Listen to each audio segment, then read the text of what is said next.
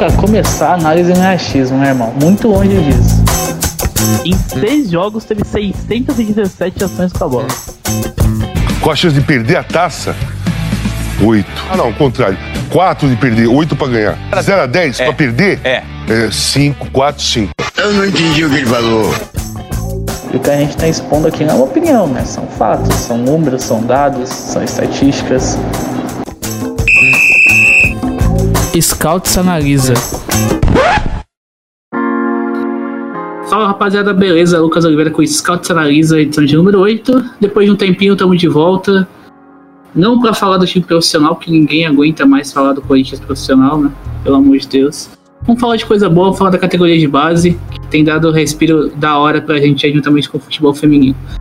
Ahn, o time da base tem mostrado uma- muita ideia, né? E tanto o sub-20 quanto o sub-17 agora adeptos da linha de 3, a gente vai linha de 3 zagueiras. Que a gente já chegou a abordar esse tema no profissional um tempo atrás aí, lá pra maio, por aí. A gente chegou a bater um pouquinho nessa tecla. E a base tá jogando nisso aí, né? Porque tanto o sub-17 quanto o sub-20. Vamos falar um pouquinho também das ideias, como tá sendo feito o trabalho do Diego Coelho no sub-20, como tá funcionando o sub-17, os principais destaques, os pontos positivos e negativos. E para isso eu trouxe comigo o Yuri Medeiros. Boa noite, Yuri. Seja bem-vindo. Boa noite, Lucas. Boa noite, Fabiane, e a todos que estão escutando mais um Scouts Analisa. E vamos falar, como você falou, vamos falar de coisa boa, porque se o profissional a gente não aguenta mais ver, não aguenta mais comentar sobre, a base, o sub-20 especialmente ao contrário, né? Um trabalho espetacular do Diego Coelho e acho que dá para colocar um pouquinho na conta do Carlos Leiria também que é realmente todo jogo do Sub-20 que a gente para para assistir é um deleite e a gente vai comentar mais detalhadamente aqui. Bom, eu trouxe comigo também o Luiz Fabiani, que ele já apresentou. Então, boa noite, Luiz Fabiani. Também seja bem-vindo ao Scouts Analisa. Salve rapaziada, É, como vocês bem falaram, falar sobre o Sub-20 esse ano está sendo muito prazeroso. O time fez uma campanha sólida na Copinha, voltou muito bem da, da parada pela, pela pandemia e parece que engrenou, lidera o Campeonato Brasileiro da categoria, libera o seu grupo no Campeonato Paulista e tem uma sequência de jogos aí que pode consolidar esse bom futebol aí já na, nessa sequência decisiva que vai enfrentar. Bom, eu quero puxar o primeiro papo aqui, que é a forma com que esse time tem jogado, né? O Corinthians é responsável time muito consistente, muito dentro das ideias que o Diego Coelho chegou com a proposta, né? O Diego Coelho chegou com uma proposta interessante, tanto no profissional, no final do ano passado, quando ele assume, quanto quando ele assume agora também, na série do Thiago Nunes. Ele promete um jogo ali mais ofensivo, o time mais qualificado, o time que entende melhor as formas do jogo, saída de três, enfim, intensidade, etc, etc, etc. Só que ao contrário do profissional, o Sub-20 executa isso, né? O Sub-20 consegue executar muito bem a ideia da linha alta, por exemplo, o time que consegue produzir bem jogo a partir da linha alta. Teve, teve o destaque do Roland agora que voltou e está sendo usado bem como zagueiro construtor, né? Tá, tá funcionando bem o Roland. Enfim, teve vários asteriscos ao longo da carreira na base do Corinthians, é um zagueiro de. O pessoal pega muito, pega um zagueiro muito sem, é, muita dificuldade, né? Um pouco travado, sem muito recurso ali. O Roland se encontrou bem com o Diego Coelho agora nessa volta, com o Eria também na passagem. E o Corinthians vem de boas atuações, atuações sólidas, uma partidaça frente ao Fluminense, né, amassando o Fluminense, bom jogo com o Cruzeiro também. Então, assim, o, o Corinthians do Sub-20 ele tem toda a ideia e toda a execução que o profissional do Diego Coelho não conseguiu. O Diego Coelho chegou com essa mesma ideia para tentar impor isso no profissional, não deu certo, acabou mudando totalmente, sucumbindo ao, a- às suas ideias, deixou, abriu, abriu mão do que ele tinha pensava como futebol, para ser muito mais resultadista, aquele papo de buscar DNA Corinthians e tudo mais. Perdeu totalmente é, o grupo, estava até uma coisa muito sem condições de continuidade, até chegar no Wagner Mancini. Ele volta pro Sub-20, e o Sub-20 segue o bom trabalho, que estava sendo feito com o Leiria, seguiu agora com o Coelho, o Corinthians tem muitas ideias, né? muita execução, muito plano ali também. Enfim, queria convocar então o Yuri para começar a falar um pouquinho do Corinthians aí, dos pontos positivos, né? Que a gente pode falar do Corinthians aí no Sub-20. É, eu acho que o mais legal do Corinthians Sub-20 é como ele consegue amassar os adversários como ele consegue ocupar bem o campo de ataque. É, já tem conteúdo é, no YouTube, no blog também, sobre como o Corinthians usa dos zagueiros construtores, né? Porque você falou do Ronald, e de fato, o Ronald é um dos melhores jogadores do Corinthians no Brasileirão, mas você tem vários outros zagueiros que desempenham esse papel. O Léo Paraíso, que conduz muito bem a bola, o Richard, o Beleze, são todos é, jogadores que conseguem fazer muito bem isso, de avançarem no campo de ataque, de armarem o jogo, arriscarem inversão. Então, os zagueiros são armadores. Os zagueiros são armadores. Isso eu acho que é o mais legal. Você tem os alas, que também são muito interessantes. Por exemplo, na esquerda você tem o Reginaldo e o Lucas Pires, que são jogadores de muita qualidade técnica. Na direita você tem o Daniel Marcos, que tem muita impulsão. Você tem um volante como o Du, que é, é, o que a gente chama né, de um volante armador, um volante que pode receber de costas, girar, olhar o jogo, buscar o passe vertical, ele faz muito bem isso. É, o Vitinho se consolidando como um, um, destaque individual, como ele sempre teve essa projeção, e de fato agora ele vem jogando muito bem. Mas se a gente for focar então no coletivo, tem vários destaques individuais, mas no coletivo é um time que gosta da bola, é um time que amassa o adversário, que pressiona o portador, que tem uma postura extremamente agressiva. E aí você pode ser tanto um time que vai trocar mais passes, usar de um jogo mais cadenciado para furar a defesa, desde de um time que vai jogar em velocidade, que vai ter a transição, até porque o Cauê, o atacante, é muito rápido, em campo aberto pode fazer estrago. Então tem essa versatilidade, mas a ideia é sempre a mesma, é ser ofensiva, não deixar o adversário respirar. Então acho que muito da magia do Corinthians Sub-20, digamos, é justamente desse estilo assim meio futebol total, de você encurralar o adversário e buscar o gol sempre, né? Então é, é muito ofensivo, é muito ofensivo. Se a gente for descrever o Corinthians assim, o, o Sub-20 resumidamente é ofensividade, é de quem gosta da bola e que vai sempre em direção ao gol. Bom, é, você falou do Vitinho aí, é um cara que ganhou sobrevida também agora com o Diego Coelho e com o Eria o cara tá meio desacreditado, né? Chegou com uma expectativa alta, não, chegou a corresponder muito bem, deu uma caída e tal. E agora parece que vem se consolidando, né, o Fabiani? Acho que um cara que vem buscando chamar um pouquinho dessa responsabilidade aí. E, e como foi bom o achado do Reginaldo também, né? O Corinthians foi lá no ABC buscar o Reginaldo. Como foi bem feito o achado aí do lateral esquerdo do Corinthians, que é muito ofensivo, né? Ótima chegada na linha de fundo. É, então, primeiro sobre o Vitinho, ele no sub-15 ainda, ele era o camisa 10 da seleção brasileira da categoria e chegou a ser convidado com um período de treinos no Manchester City, ficou muito perto de trocar o Corinthians pelo clube, pelo clube inglês, acabou não rolando, o Corinthians conseguiu renovar com ele, segurar. E ele sofreu muito com lesões, cara. Então ele faz uma boa Copa do Brasil Sub-17 em 2017, que o Corinthians é campeão, ele inclusive faz um dos gols da final e começa a se consolidar no Corinthians, mas ele acaba recebendo uma sequência numa posição que parecia não ser a dele. Ele joga como ponta em bons momentos ali, então era uma época que virou uma, quase uma moda você revelar pontas, então ele era forçado a jogar aberto, sendo que não tinha nada a ver com as características dele. Hoje ele joga como um 10, busca muito a bola no pé do volante, que é o Du, aparece muito para ajudar na saída de bola e é o, o, grande pilar, camisa 10 e capitão aí desse time bem ofensivo, como o Yuri falou. Sobre o Reginaldo, o Reginaldo é um cara que disputou a Copa São Paulo pelo Atlético Paranaense com muito destaque, é, chegou até a jogar o estadual com os aspirantes, enfim, muito elogiado. E quando sai do Atlético, ele vai para o ABC de Natal, já como lateral esquerdo titular do profissional. Chega no Corinthians aí numa, numa posição onde o Lucas Pires tinha acabado de se machucar. O Lucas Pires é bem importante a gente falar, era um destaque enorme dessa posição, um cara de ótimo drible, em posição física, velocidade. Enfim, eu achei que faria muita falta, mas foi muito bem suprido pelo, pelo Reginaldo, que é um cara mais de construção, nem tanto de drible, mas tem um grande passe, sabe chegar na linha de fundo.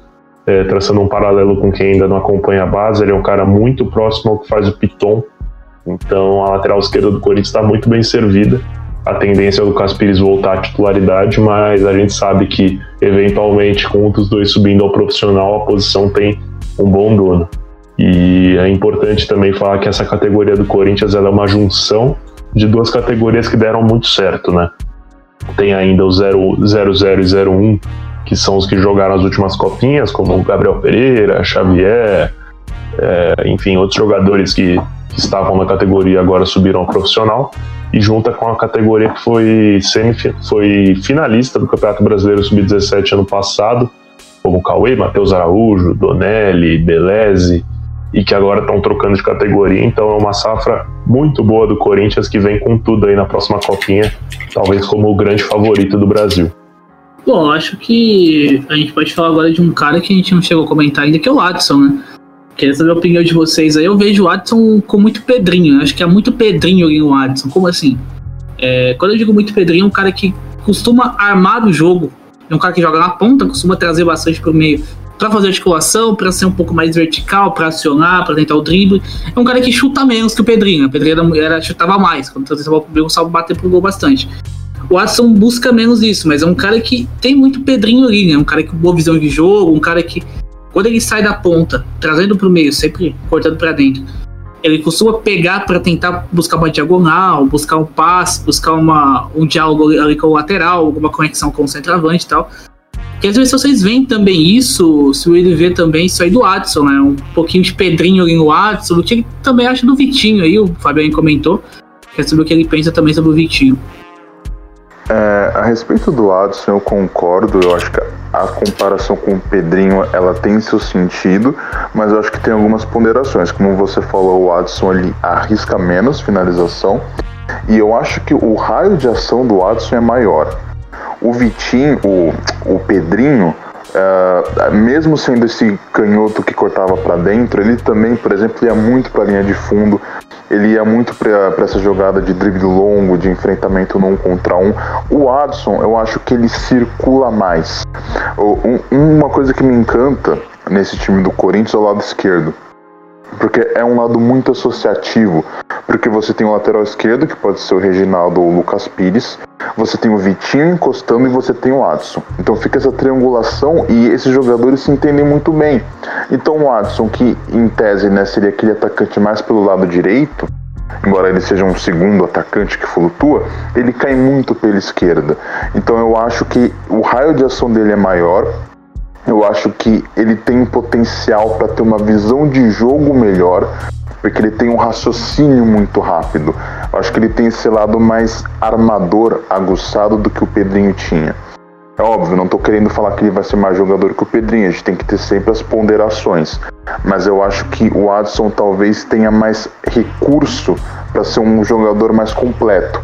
Mas eu acho que sim, ele tem que tentar mais. Ele tem, tem que tentar mais finalizações, por exemplo, que eu acho que isso é um atributo importante para um segundo atacante. Mas é um jogador que eu acho. Ah, pode falar, Fabiano. É, não, ia acrescentar que, cara, é muito difícil tirar a bola do Adson. Sim. Ele sim. tem um drible curto, uma velocidade de pensamento que é absurda. Tem um lance dele desse último jogo do Corinthians contra o Cruzeiro, que ele dá um giro no meio de dois ali, deixa os dois marcadores perdidos e eu acho que ele é um cara multifuncional. Em outros momentos com o Coelho ele chegou a jogar até como segundo volante, cara. Sim. E hoje ele é um segundo atacante, joga muito perto do Cauê, então acho que ele é um cara uma joia a ser lapidada e o Corinthians tem que acertar o planejamento, porque ele é um cara que não tá maturo fisicamente e não pode ser o caso, por exemplo, ele estoura a idade agora em dezembro, não pode ser o, cara de subir, o caso de subir ao profissional e ser prontamente emprestado a um São Bento, a um Oeste, que obviamente ele não vai render, ele precisa de um ano de maturação, preferencialmente num sub-23 é, transparente, que funcione de fato, para aí sim jogar no Corinthians, que é um cara de muito, muito talento. E em relação ao Vitinho, acho que o Vitinho é uma das referências técnicas da equipe, né? Esse meia também que cai mais pela esquerda, mas como o Fabiano falou, ele também recua bastante. Ele vai muito bem no passe longo, na inversão, tem uma finalização muito boa também, né? Tem feito gols. É, e é aquilo, né? É muito bom ver ele, enfim, dando essa deslanchada, sendo esse protagonista que sempre se esperou dele. É um cara que a gente vê uma certa maturidade para, tipo, no ano que vem já subir, por exemplo, né? É, óbvio, não estamos falando aqui de chegar e jogar e ser o cara do time, não. Mas já subir, já ganhar seus minutos, porque a, ninguém questiona ele tecnicamente né? Mas agora parece que ele achou sua posição, ele achou sua função. E eu acho que ele é, futuramente no profissional pode ajudar bastante.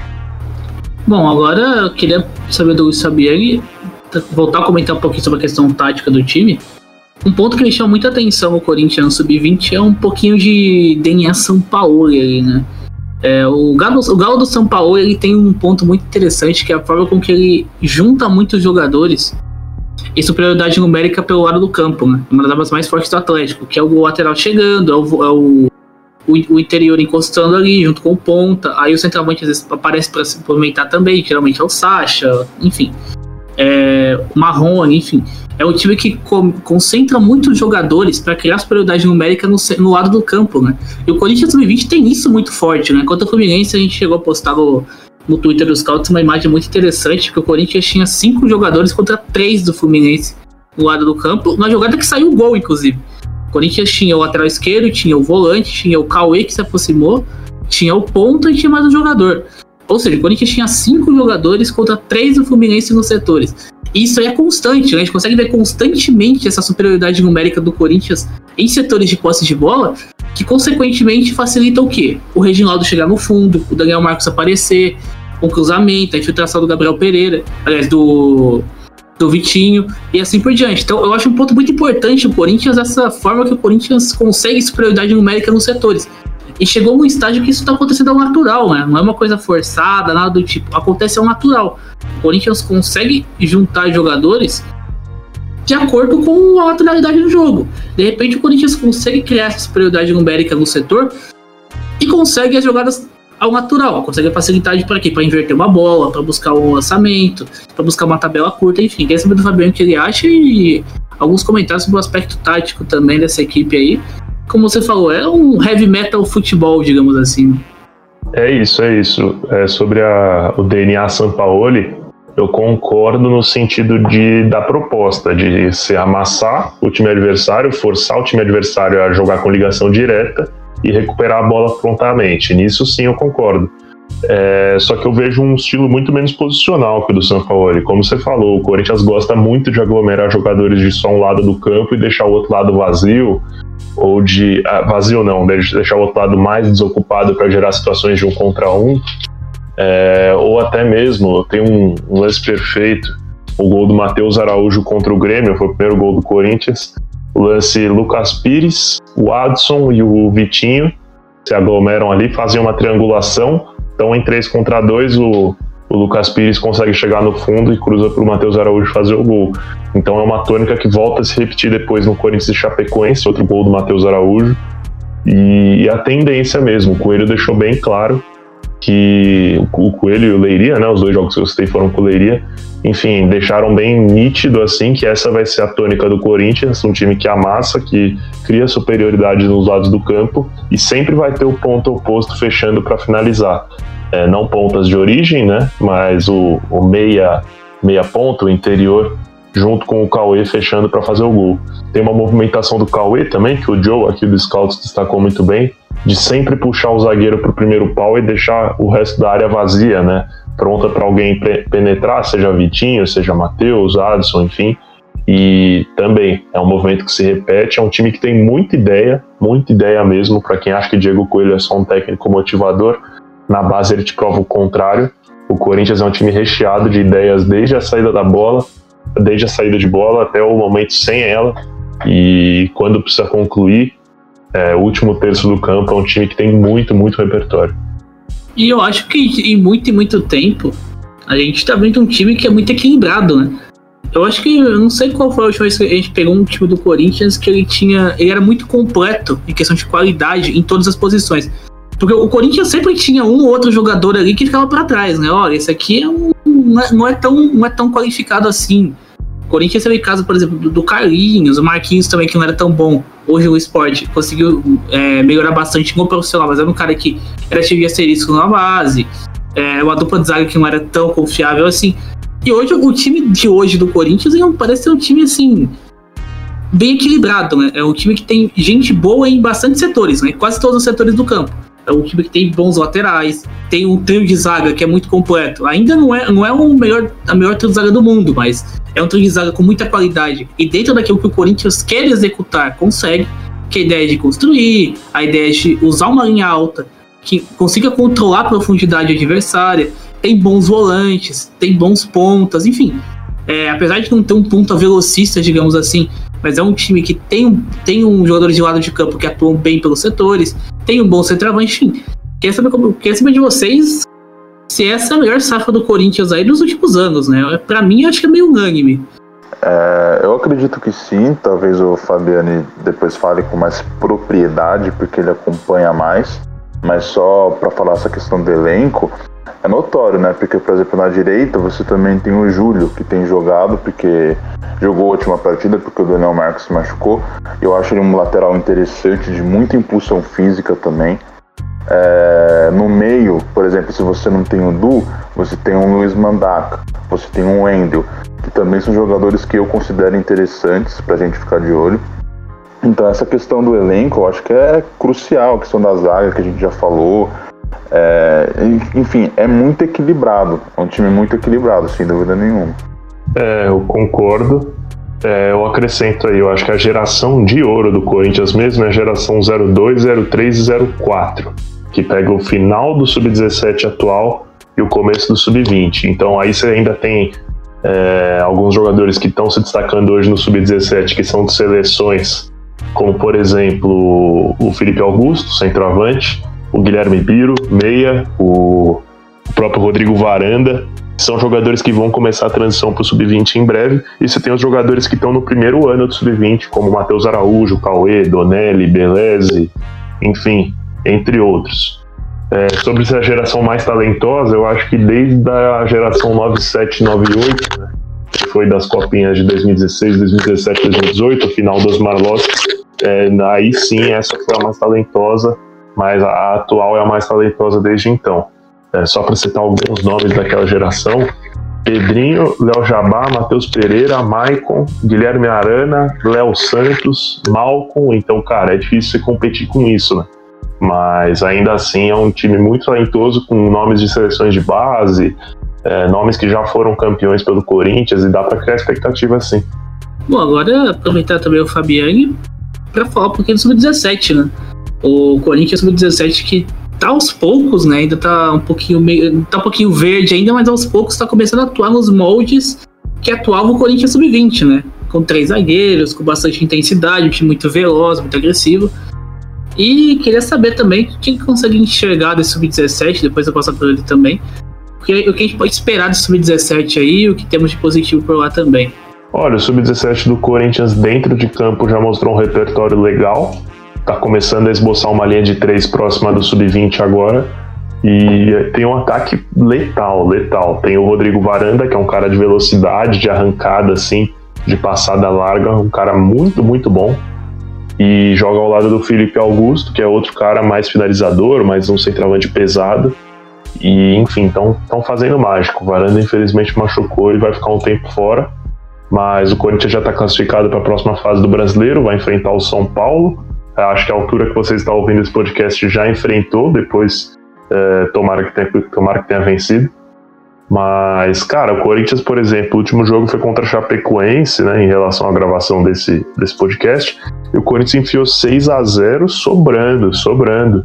Jogando muito próximo com o que faz o Sub-20, jogando com linha de 3, jogando com alas espetados. É, o Corinthians ele tem como reforço, grande reforço para a categoria o Léo Santos, que veio do Flamengo, que era lateral, aqui foi transformado em ponta, jogando muito bem. É, eu queria ainda fazer o acréscimo do Pedrinho, meia, e do Rian, que também é meia. Os caras são muito maduros na questão do domínio coordenado, pisam muito a área para fazer gols. É, eles chegaram até a, a, oscilar, né? A categoria perdeu para o Palmeiras, assim como o Sub-20 mas, caras, tem, tem alguns talentos aí. Também sinto Tomás Augustin, né, conhecido como argentino hoje, que é um cara de seleção de base da Argentina, joga de zagueiro, volante lateral e está se provando um valor. O Kevin Vinícius também, que é um meia. Então, cara, o, essa semana mesmo da gravação desse podcast, o Corinthians teve dois jogadores convocados para a seleção brasileira da categoria.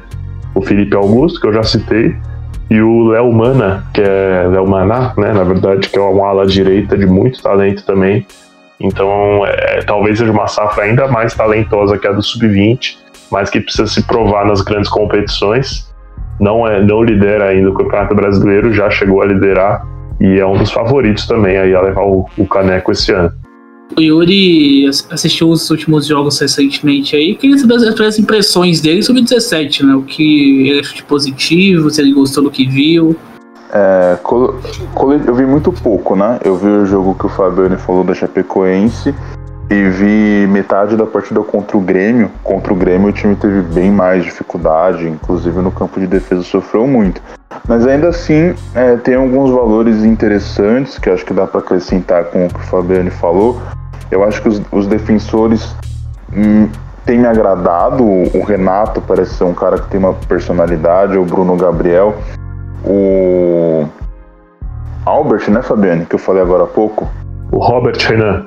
Robert, isso, Robert Renan também, que contra a Chape jogou como volante, contra o Grêmio jogou como zagueiro pela esquerda, então é versátil, parece ser um jogador de personalidade. E ah, talvez quem mais me chamou a atenção, assim, digamos, eu acho que é o Rodrigo Capiva. É, ele tem um pouco de du no sentido de ser esse primeiro volante de receber, de já olhar para frente, buscar o passe vertical. É, óbvio, eu estou citando aqueles além que o Fabiano já falou. Eu acho que ele também é um cara que a gente pode botar uma atenção especial, o Rodrigo Capiva, ali em primeiro volante, digamos. Tem até o porte físico parecido um pouco com o Du, ele é meio baixinho e tudo mais. Ah, sim, e o Jonathan Shiro, que foi titular contra a Chapecoense. Também gostei dele, personalidade, condução, passe vertical. E só endossar o que o Fabiano falou do Pedrinho.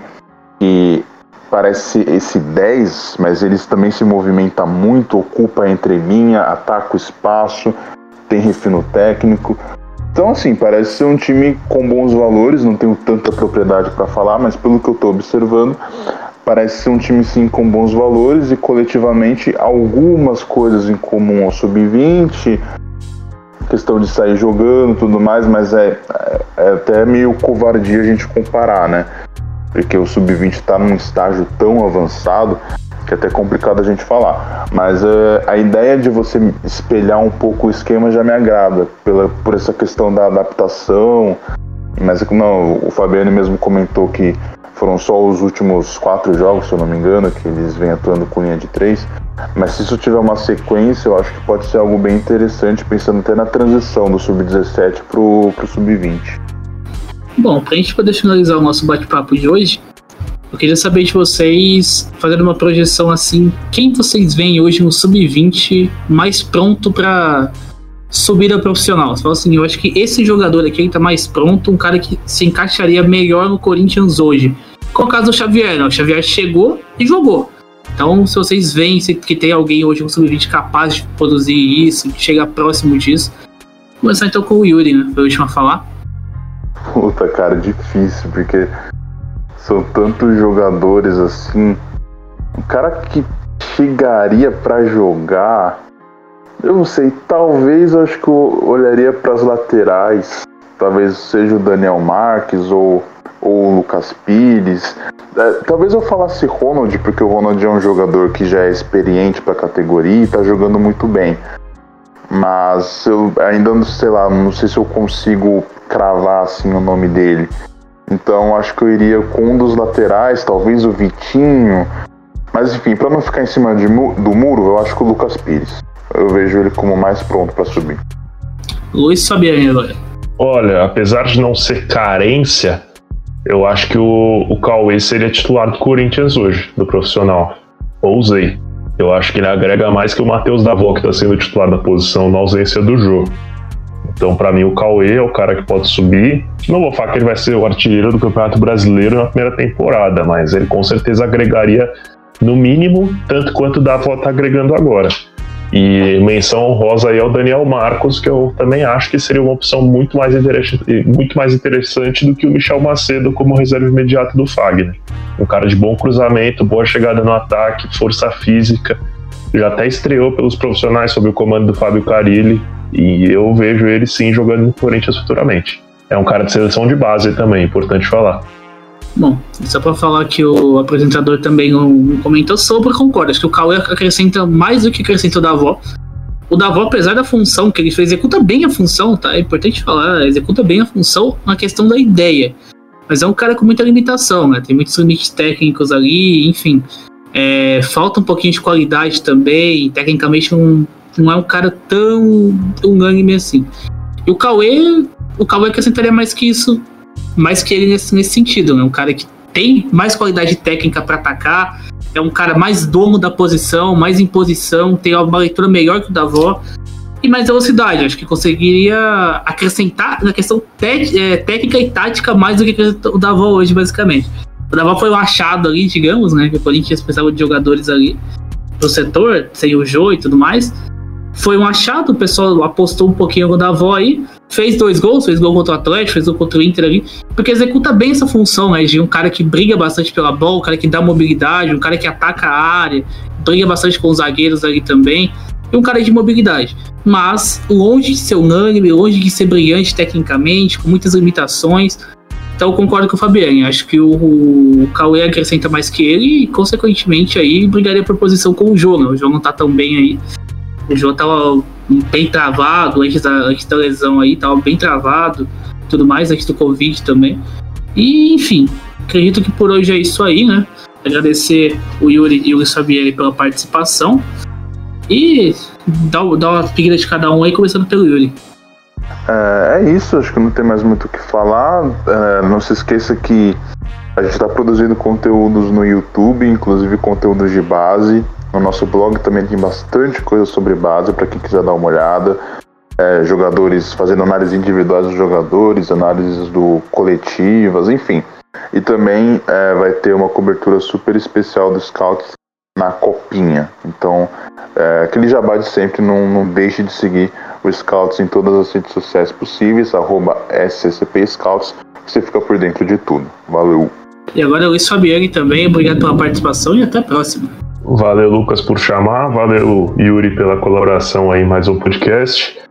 É, enfim, fico na torcida aí para ver essa rapaziada que a gente citou aqui, tudo obrigado profissional em breve porque talento tem de sobra. Então, até mais uma.